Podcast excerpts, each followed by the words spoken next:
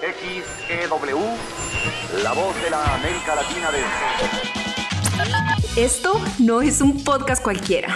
Esto es Coolcast, el espacio de conocimiento creado por UX Cool Academy. En UX Cool Academy encontrarás rutas de aprendizaje que harán de ti un mejor profesional de diseño. Únete a la comunidad y forma parte de esta gran experiencia en UX Cool Academy, inspirando hoy a quienes diseñan el mañana. Hola comunidad de UX School Academy, estamos aquí nuevamente mitad de semana y como todos los miércoles para mí es muy grato compartir con ustedes esos espacios de conocimiento donde un profesional nos cuenta sobre su vida personal, sobre su vida académica y sobre el ámbito de su carrera como profesional de la disciplina. Y en esta ocasión está con nosotros Pablo Serrano. Él está desde otra parte del mundo, así que queremos darle la bienvenida a este espacio. Bienvenido, Pablo. Hola, ¿qué tal? ¿Cómo estás? Muy bien, Pablo, y de maravilla. ¿Y tú cómo te encuentras hoy? Muy bien, muy bien. Estoy muy contento, muy tranquilo y bueno, un día de, un sábado a las 7 de la tarde aquí en España, súper súper de relax. ¿En qué lugar puntualmente de España te encuentras? Pues estoy trabajando y vivo en, Barcelona ciudad, en el norte de España, un poco hacia, hacia, hacia, el, hacia el este, en la playa. Y Pablo, ¿eres de dónde naciste? ¿En qué, de, dónde, ¿De qué parte del mundo? Mira, eh, bueno, soy de español. Eh, yo nací en el sur de España, en una ciudad, una ciudad pequeñita que se llama Murcia, que, que bueno, es la comunidad autónoma para los colombianos o más o menos la gente de América que conoce mucho Cartagena de Indias, pues es la ciudad española donde está también muy cerquita Cartagena, la Cartagena de allí de España. ¿Y cómo, cómo fue tu, tu niñez ahí? ¿Qué recuerdas, Pablo, de, de Murcia? Pues es una ciudad como mediana, no es una ciudad muy grande y tiene todo tipo de servicios. Bueno, es como de medio millón de habitantes y recuerdo pues que, hacía o que, que, hace mucho calor por lo general allí. Y, y, no, recuerdo una niñez feliz, ¿no? Pues jugando mucho en la calle, estando siempre en el parque y, y también con mucha actividad trascolar. Recuerdo que mis padres me apuntaban a, todo tipo de cosas, desde a pintura iba mucho, a como varias veces por semana, a música también y sobre todo también luego a, a deportes, desde baloncesto y natación también sobre todo. ¿Y hiciste ahí tu, tus estudios, pues, básico primaria, allá en... Sí, sí, allí estudié lo que aquí le llamamos el, bueno, el colegio, luego el, el, instituto, que es que cuando aquí estudiamos el bachiller, y, y la universidad. Aquí lo, lo estudié todo en, Murcia. Lo único que no estudié fue un máster, que es cuando un máster, que es pues, un posgrado, ¿no? Esto ya lo estudié en, Barcelona.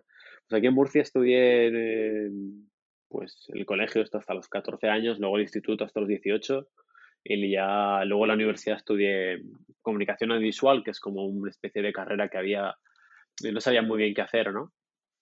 Como les pasa a muchos, no sabía muy bien qué hacer y me gustaba el tema de comunicación, de, de vídeo, tal, tal, tal, y ahí me fui metiendo un, luego fue me interesando más la parte gráfica y, y acabé estudiando publicidad también, solamente un, un, año de la carrera. Y sí, todo, lo hice todo en Murcia, la verdad. Aquí hay una universidad más o menos grande, igual no hay... fíjate, es muy curioso una cosa, porque en las ciudades más o menos que no son muy grandes, hablando del contexto de España, igual podemos hacer una correlación con, con el contexto de otras ciudades de, de, América. Aquí pasa que en Barcelona y en Madrid son las suficientemente grandes como para que, la, para que el mercado eh, requiera de publicistas específicos, ¿vale? En Murcia ciudad, por ejemplo, el mercado es más pequeño y luego puede pasar en muchas otras ciudades.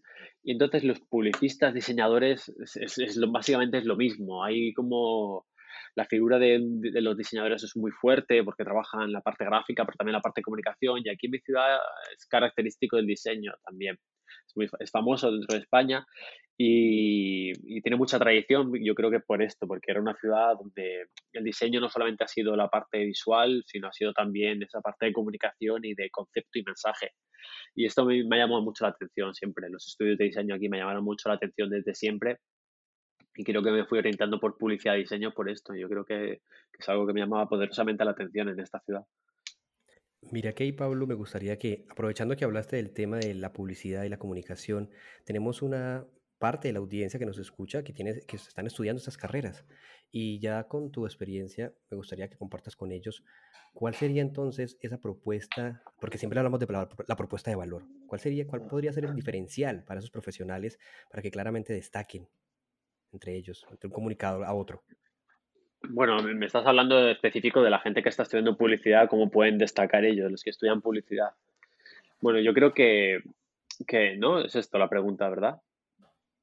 Eh, la idea es va por el lado de cómo podría destacar un profesional, independientemente de la carrera que haga, cómo se destaca, cómo se genera su propuesta de valor propia con respecto al mercado también.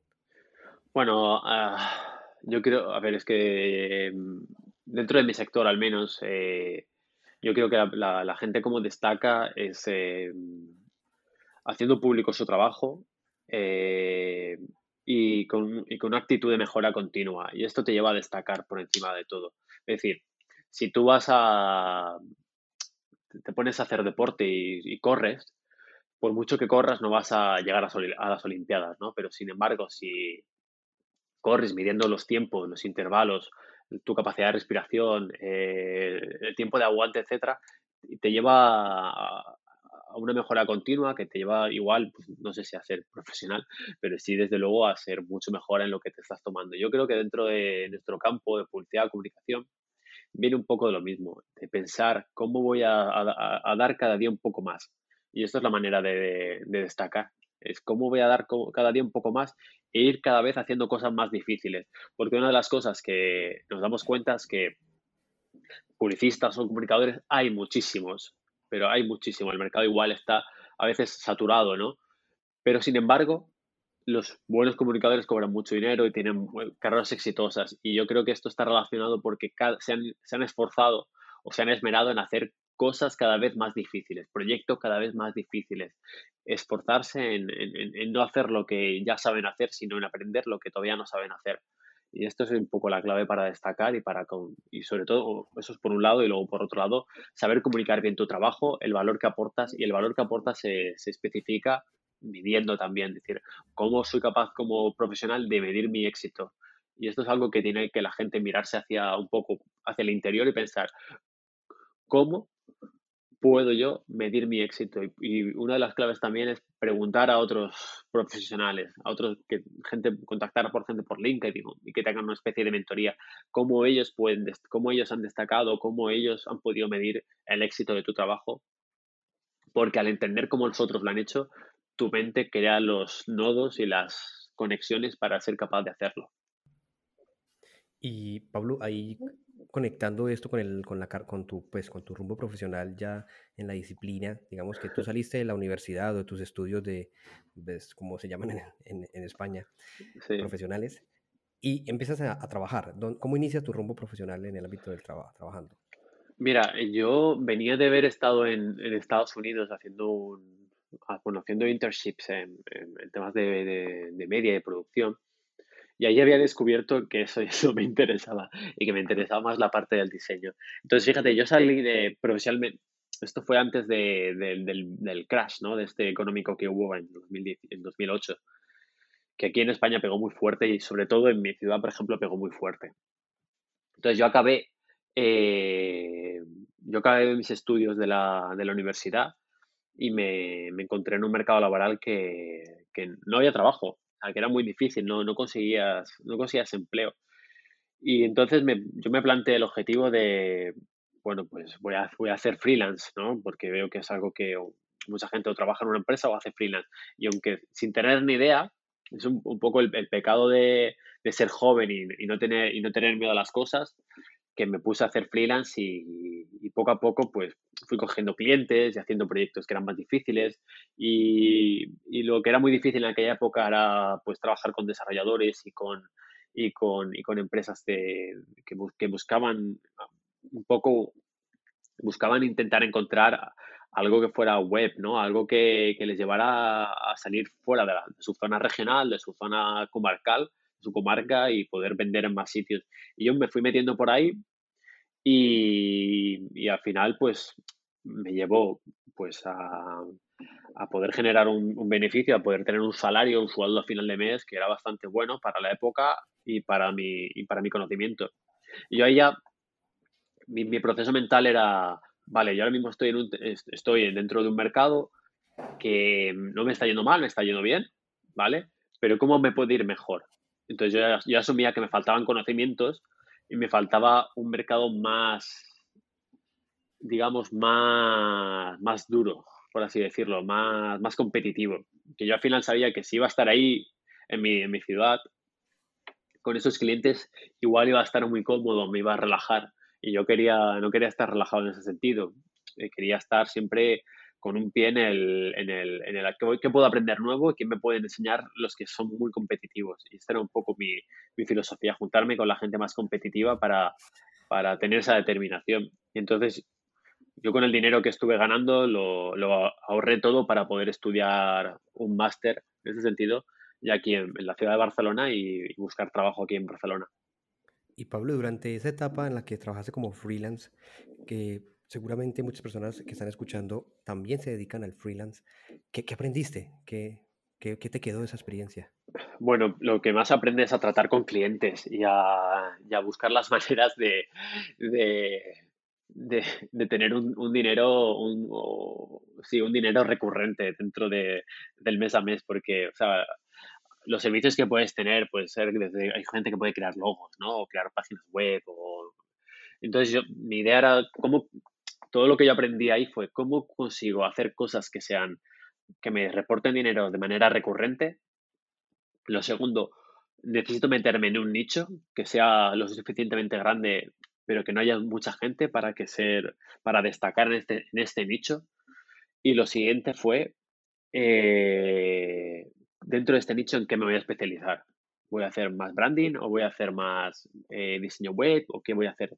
Es un poco, ahí fui buscando lo que a mí me interesaba o lo que me llamaba más la atención o lo que más me gustaba. E intenté no, no coger todo aquello que me llegaba, sino lo que creía que me podía reportar eh, más éxito, que era para mí destacar dentro de un nicho y dentro de ese nicho, pues con, una, con un conocimiento específico. Y eso fue lo que fue lo que más aprendí. Luego, pues, a lidiar con los clientes que no te pagan, que sí te pagan, con los tiempos, eh, a manejar muy bien los tiempos de un proyecto, aprender, aprender ese tipo de cosas, aprender que no lo sabes todo y que, y que es muy importante preguntar y conocer los contextos. Yo creo que va un poco por ahí.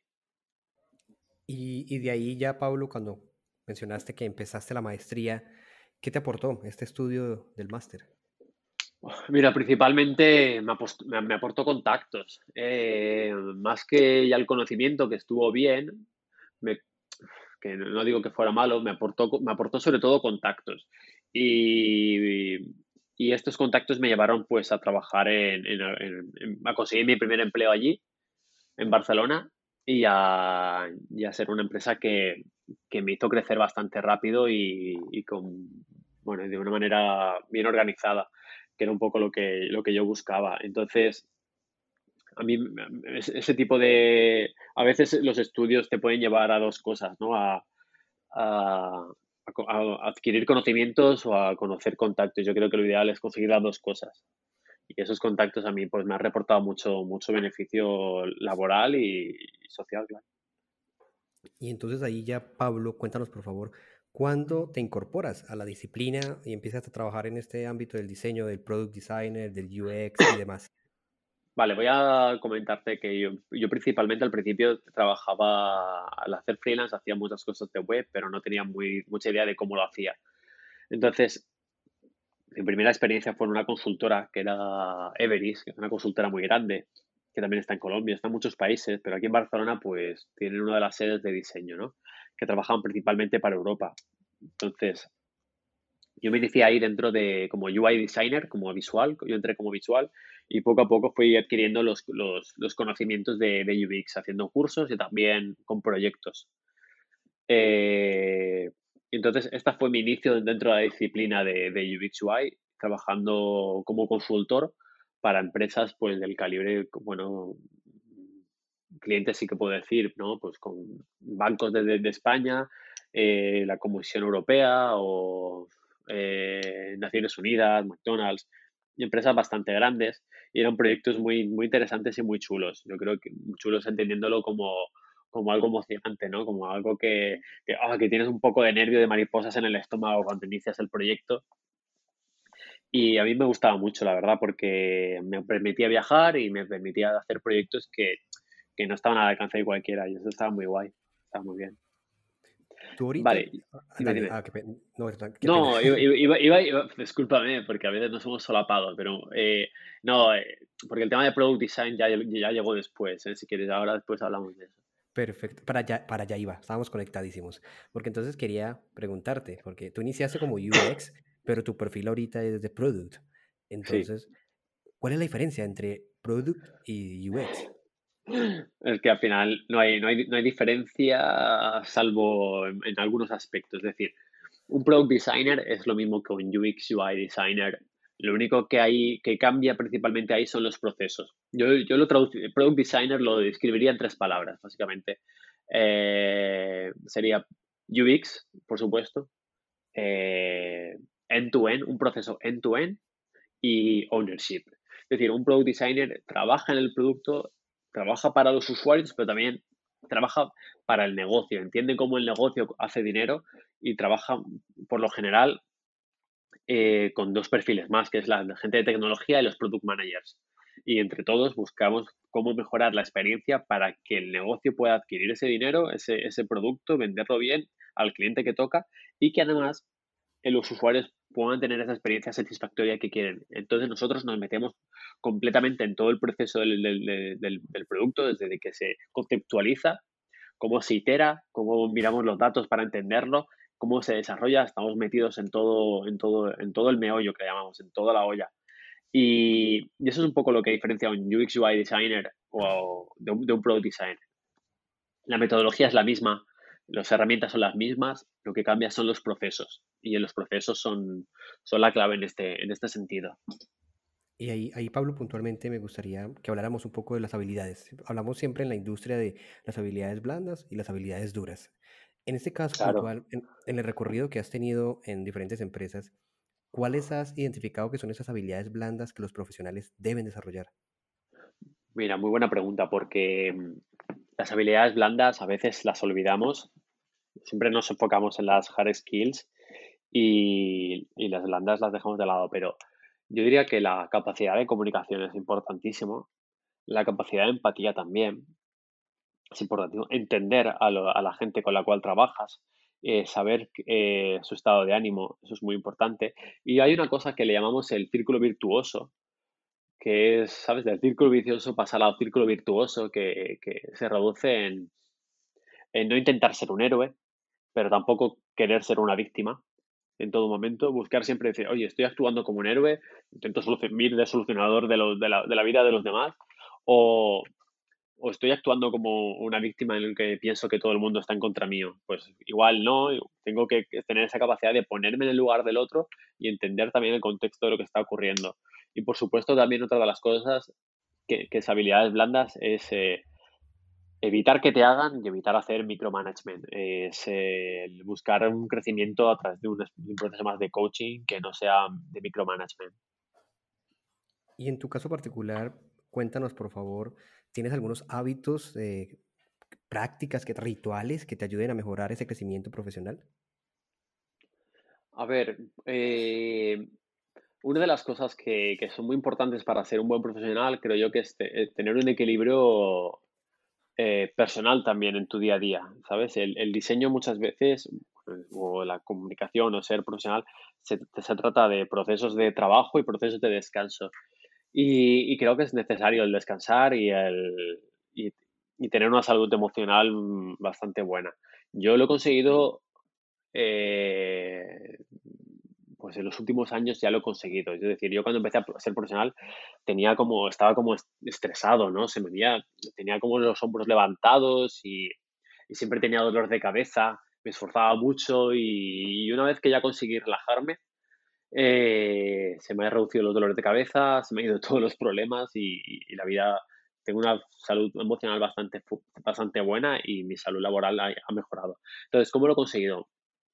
En buena medida con mucha lectura, con mucha práctica, eh, me apunté a cursos tipo mindfulness de MBSR, entendiendo cómo funciona mi mente y haciendo, en mi caso, sabiendo decir, aprendiendo a decir que sí y aprendiendo a decir que no. Es decir, yo he dicho que sí a dos cosas muy importantes en mi, en mi, día a día. Primero es hacer deporte diario y segundo es la meditación. Yo hago una meditación vipassana que es eh, muy centrada en el cuerpo y en analizar el cuerpo. Y esto, esto le digo que sí, es algo que no es negociable en mi día a día. Luego por la mañana ya tengo una actitud de cara al trabajo que me permite pues, estar de buen ánimo y, estar relajado. Y, también luego esto me, ha obligado a tener que decir que no a algunas cosas. Igual no puedo estar trabajando hasta muy tarde o no puedo estar trabajando los fines de semana o no voy a alcanzar ciertos proyectos si, si, pero son cosas que no quiero hacer. Tengo que crecer de otra manera y, entendiendo eso me ha permitido tener una salud laboral perdón, una salud emocional que me lleva en el trabajo a, tener que mi, nivel de performance sea muy alto. Comprendo. Vale, Pablo. Ahí, ahora me gustaría que habláramos un, poco sobre la parte académica. Pues tú hiciste un máster, pero adicionalmente a eso, eres docente en el máster de diseño de experiencia de usuario en Chifta, ahí en la Escuela de Creadores Digitales. Sí. ¿Qué, podrías comentar al respecto de cómo ves la educación en este, en este campo del diseño de experiencia de usuario? A ver, veo que, a ver, ahora mismo hay una especie de, boom, ¿no? Por así decirlo, de, de, este perfil. Se requiere el perfil de diseño de muchos, en muchas empresas y por lo tanto pues hay muchas escuelas dando esta, esta formación. Yo veo que la formación siempre que sea, cuanto más con profesionales mejor y también con, hace falta como un tiempo determinado para, para adquirir algunos conocimientos. Es decir, igual absorber bien el contenido, absorber bien la práctica, solamente se consigue con una práctica deliberada, como comentábamos. Creo que si solamente haces esa parte de estudio, por ejemplo, eh, no vas a poder eh, traducirlo bien en el, día a día. Y creo que es necesario que, igual la formación se oriente mucho a la práctica, a hands-on totalmente, a para que el, alumno pueda materializar bien, ¿no? Tangibilizar esos conocimientos que está aprendiendo en, casos prácticos. Yo creo que eso es la clave. Y luego, al final, es un. Tú, vosotros también estamos relacionados, ¿no? Estáis dando formación, etcétera. Y, depende del tipo de, rol o de lo que, lo que quieras aprender, se, puede adquirir más rápido o, o más despacio, ¿no? Eh, yo creo, por ejemplo, en mi caso, estoy dando la parte de, UI, ¿no? Allí, en la parte visual. Y creo que aprender a maquetar es más difícil de lo que parece. Eh, primero, hace falta pues ciertos conocimientos, no conocimientos previos, pero sí tener una cultura visual. Y la cultura visual es lo más difícil de conseguir. Eh, ya maquetar luego es más sencillo, pero esa cultura visual hace falta tener un ojo, que el ojo esté entrenado y hay que entrenarlo día a día con una parte estética, ir mirando referentes, ir aprendiendo qué es, qué es un buen referente y qué es un mal referente. Porque al final, yo creo que esto te lo enseña un maestro, te lo enseña o te lo enseña un conjunto de, personas que, te puedan ayudar a orientarte en ese sentido. Ahí, ahí, Pablo, teniendo en cuenta que has estado como de las dos partes del escenario, tanto en el público como en, ahí en tablas, por llamarlo de alguna manera, ¿cuál sería el reto? El reto de los estudiantes de ahora, de esta época que nos ha tocado ya la digitalización, estar conectados casi ocho meses encerrados por, la, por lo que ha sucedido. ¿Cuál es el reto ahí para, para educarse ahorita entonces? Bueno, yo creo que el reto, el reto ahora es entender eh, qué es lo que quiere uno en la vida Sé que esto es muy difícil, pero lo voy a intentar explicar de manera sencilla, ¿vale? Eh, iba hasta hacer un esquema, pero claro, esto no se va a ver. Entonces voy a explicarlo en palabras. Creo que lo que hay que intentar es ir a profundizar en el conocimiento. Yo creo que el reto está, el reto está en esto.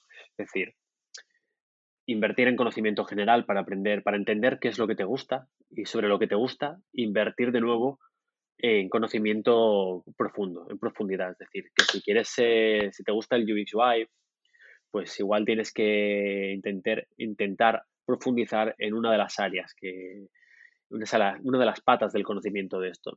Y, te pongo un ejemplo, ¿vale? Cuando hablamos de Product Designer, que te decía que éramos lo mismo que un UX UI, pero con un proceso diferente, muchas veces lo entendemos como lo que llamamos un rol, un perfil T-shape, un perfil en, forma de T, en T de, de, Tarragona o de Tanzania, T, la letra T. Entonces, ¿qué significa la letra T? Es un perfil que es, lo que se busca en las empresas, que tiene un conocimiento profundo en su, área de especialización, pero que además tiene conocimiento horizontal, lo que le permite comunicarse y hablar con otras áreas de la empresa. Es decir, tiene un conocimiento horizontal que le permite conocer lo que, lo que hace un product manager, lo que hace un product owner o lo que hace un, un, un CTO de tecnología. De la misma manera, esto puede aplicarse también en publicidad o puede aplicarse en comunicación. Tienes que tener conocimiento horizontal para hablar con director de arte, con copies, por ejemplo, pero necesitas conocimiento vertical también en tu área. Yo en mi caso soy, mi conocimiento vertical es en la parte de UI y en la parte de estrategia. Esta es mi, mi, orientación y, y, esa, y, es lo que profundizo, pero no quita que sepa algo de la tecnología que hay detrás de, los productos que estoy diseñando. No quita que no tenga que entender las métricas y los datos que, esto implica, que tengo que hablar el lenguaje de los compañeros que tengo a mi alrededor para ser una persona de valor y no quita que tenga que entender las, los KPIs o los OKRs que tiene el negocio. Este tipo de cosas son las que, las que tengo que aprender a nivel, a nivel horizontal para poder desempeñar mi labor de manera, de manera mejor. Entonces yo creo que el reto es cada uno en su profesión, cada uno en su, en su área de especialización, es buscar qué conocimiento horizontal puede tener y qué conocimiento vertical puede tener, porque esto le hará ser, una, ser un perfil eh, que tiene, primero, eh, una argumentación y que la gente va a tener en cuenta su argumentación porque tiene mucho conocimiento y va a permitirle también ser un perfil que igual es un poco más escaso y donde está la escasez también hay, hay más valor. Y Pablo, hablando justamente del T-Shape, me gustaría preguntarte a ti, ¿has identificado cuáles son esas, ese talón de Aquiles, eso que, deseas fortalecer en ti? Eh, yo tengo muchos talones de Aquiles en realidad, pero eh, sí, yo creo mi, mi, parte por profundizar en este sentido es orientarme hacia un, campo más de product development y lo que le llamamos aquí en España, bueno, no en España, yo creo que es, en cualquier lado, pero sí que estamos viendo que el mercado aquí en España va hacia ello, que es como el product eh, digital maker, que es como entre el un product manager, product designer. Yo creo que mi, no es que sea mi debilidad, pero sí que hacia donde quiero profundizar, hacia donde voy a profundizar, es hacia eso.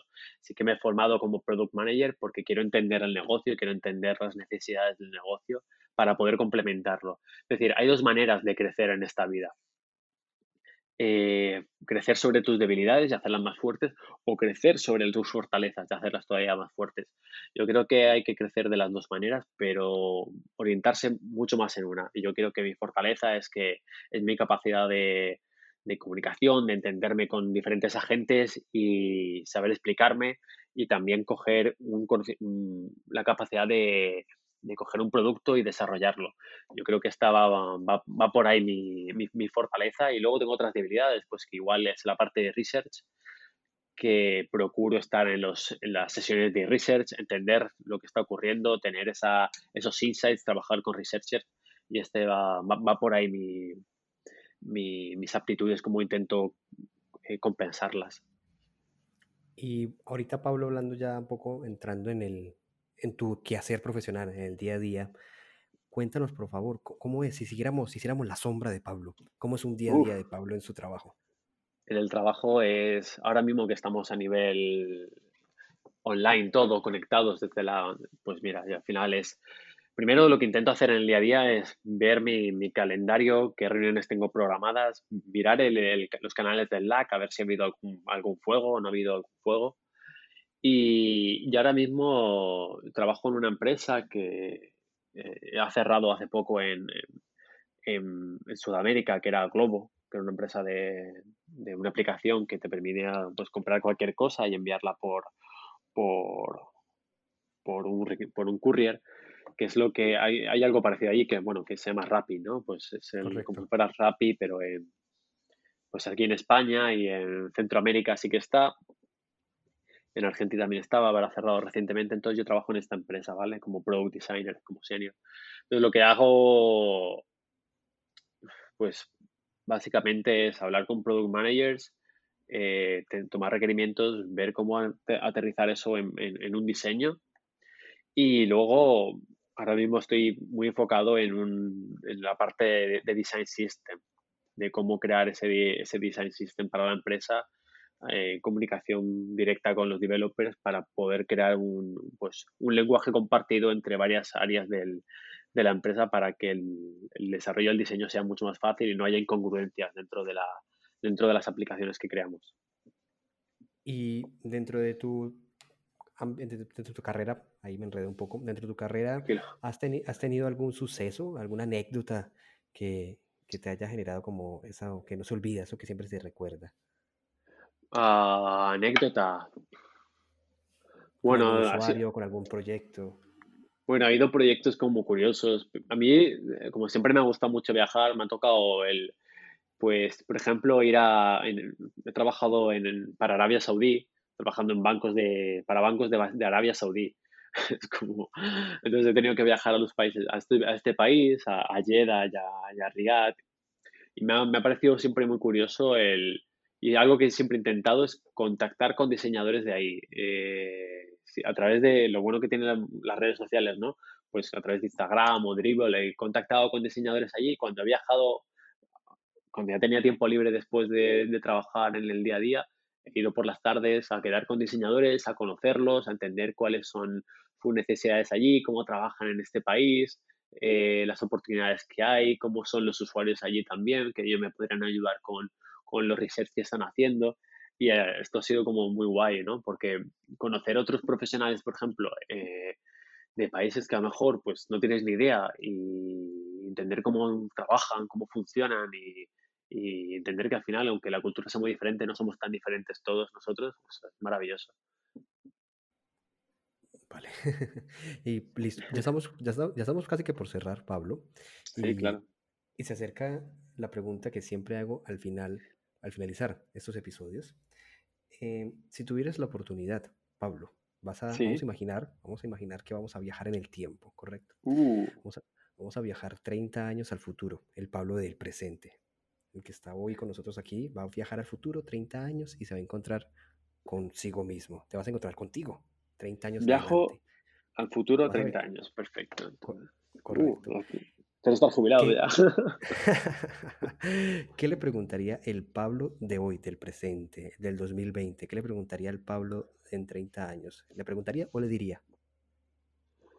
Bueno, yo creo que le preguntaría, porque soy muy curioso con saber qué, va a ocurrir, ¿no? Eh, igual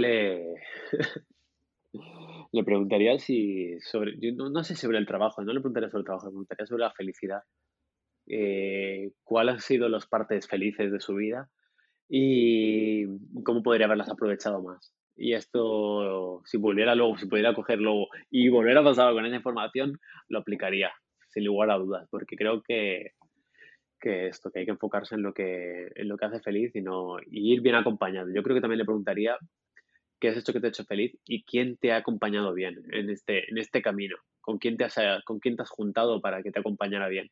Yo creo que es lo que le, lo que le preguntaría por encima de otras cosas, ¿no? No si, oye, al final tuvimos hijos, no sé, es algo que, porque yo creo que si vas por el camino de la felicidad o de quien te ha acompañado bien, eh, ya puede ser tu mujer, tu compañero laboral, tus amigos, lo que sea, es con quien, tiene que, es con quien te tienes que conectar. Y Pablo, aprovechando que, me diste esa respuesta, quisiera saber a hoy, sábado 31 de octubre del 2020, para que quede registrado este momento, ¿qué, te, ¿qué, te, hace feliz? ¿Qué me hace feliz? Mira, me hace feliz eh, muchas cosas. Primero, eh, que me he tomado esta misión de, de conectar más con las redes sociales y hacerme, hacerme, más, uy, hacerme más visible. Esto me hace muy feliz y conectar con tanta gente y saber de tanta gente hoy en día, esto me está haciendo muy feliz. Me hace muy feliz eh, compartir tiempo con mi, con mi novia o mi prometida, en ese sentido, porque estamos prometidos. Me hace muy feliz también. Y a veces me hace muy feliz simplemente el, eh, ver, por ejemplo, ahora tengo dos gatos, pues ver cómo se acercan y, son curiosos y, ver lo cariñosos que son, esto me, hace tremendamente feliz, ya ves. parece una tontería o naif, pero es muy, es muy, muy bonito. Sí, sí, yo creo que va, va, un poco por ahí. Y otra de las cosas que me hace muy feliz es la madurez que ahora tengo y, y, saber que estoy como cada día, saber que cada día estoy haciendo las cosas bien, que, que estoy intentando, intentando medir cómo, cómo aprendo y tener y métodos de aprendizaje para aprender cada, cada, día más, cada día más. Esto creo que un día feliz es eso para mí. Y, y Pablo, si tuvieras la, la, posibilidad, o ahorita, donde estás sentado en tu habitación, supongo yo, tipo ya 8 de la noche, eh. de cerrar los ojos, tendrías la posibilidad de cerrar los ojos y al abrirlos estarías en cualquier lugar del mundo, el que tú quisieras. ¿Dónde sería ese lugar? Mm, interesante pregunta, ¿eh? porque es que yo soy muy, muy fan de la playa. Yo creo que no puedo evitarlo. Sería algún lugar de playa y de surf, eh, sin lugar a dudas. Algún lugar eh, caribeño. Creo que sería por ahí, sería, igual no sé si el surf por ahí, pero bueno, desde luego que sería una zona de, de, poder hacer surf y... Fíjate, te voy a dar una respuesta un poco friki. Sería un lugar de surf, playa y con buen wifi. El wifi, con buen wifi, Sí, sí, sí, desde luego que sí. Perfecto, está muy bien. Listo. Pablo, hemos ya llegado al final de este espacio, pero no queremos que te vayas. No queremos que te vayas sin antes compartirnos cómo la gente podría conectar contigo en redes sociales. Ah, bueno, perfecto. Pues al final yo estoy principalmente en dos redes sociales, eh, que es primero es Instagram, que es pabloserra.no, que es como Pablo Serrano, pero entre la hay una hay un punto en medio, que es, vuelvo a repetirlo, pabloserra.no. Y luego en, LinkedIn, Pablo Serrano Gómez, me pueden encontrar por ahí fácilmente. Yo acepto a todo el mundo que sea diseñador y, o, de, del gremio y me encanta hablar con todo el mundo. Yo creo que es, las dos maneras de encontrarme son estas. Perfecto, Pablo. Muchas gracias, Pablo, y te agradecemos por habernos permitido estos minutos de entrar en tu vida. Nada, nada, ha sido muy curiosa la entrevista porque normalmente no hablamos de estas cosas tan personales, pero está muy bien el enfoque, me ha gustado mucho, me he sentido muy relajado y muy cómodo, así que agradecerte a ti que me hayas contactado porque mira, ha merecido mucho la pena. Eh, perfecto. Así que te deseo un feliz fin de semana, que todo termine de irte muy bien por allá. Muchísimas gracias a ti, que vaya todo muy bien y un saludo a, toda la gente que sigue este canal, que, espero le haya servido la charla y que y muchos ánimos en su carrera. Muchas gracias. Y chicos, hemos llegado a la final de este Coolcast, el espacio de conocimiento de UX Cool Academy. Así que si ya, saben, si desean adquirir conocimientos de la disciplina UX, UI, UX Writer y demás, suscríbanse a nuestro canal de YouTube, ah, síganos en Spotify, en nuestras redes sociales y conéctense con todos los espacios de conocimiento que tenemos diseñados para ustedes. Nos vemos la próxima semana y me quiero despedir agradeciendo a todo el equipo que hace posible este episodio y a Sauron que le coloca tanto amor cuando lo edita. Nos vemos la próxima semana. Chao, chao.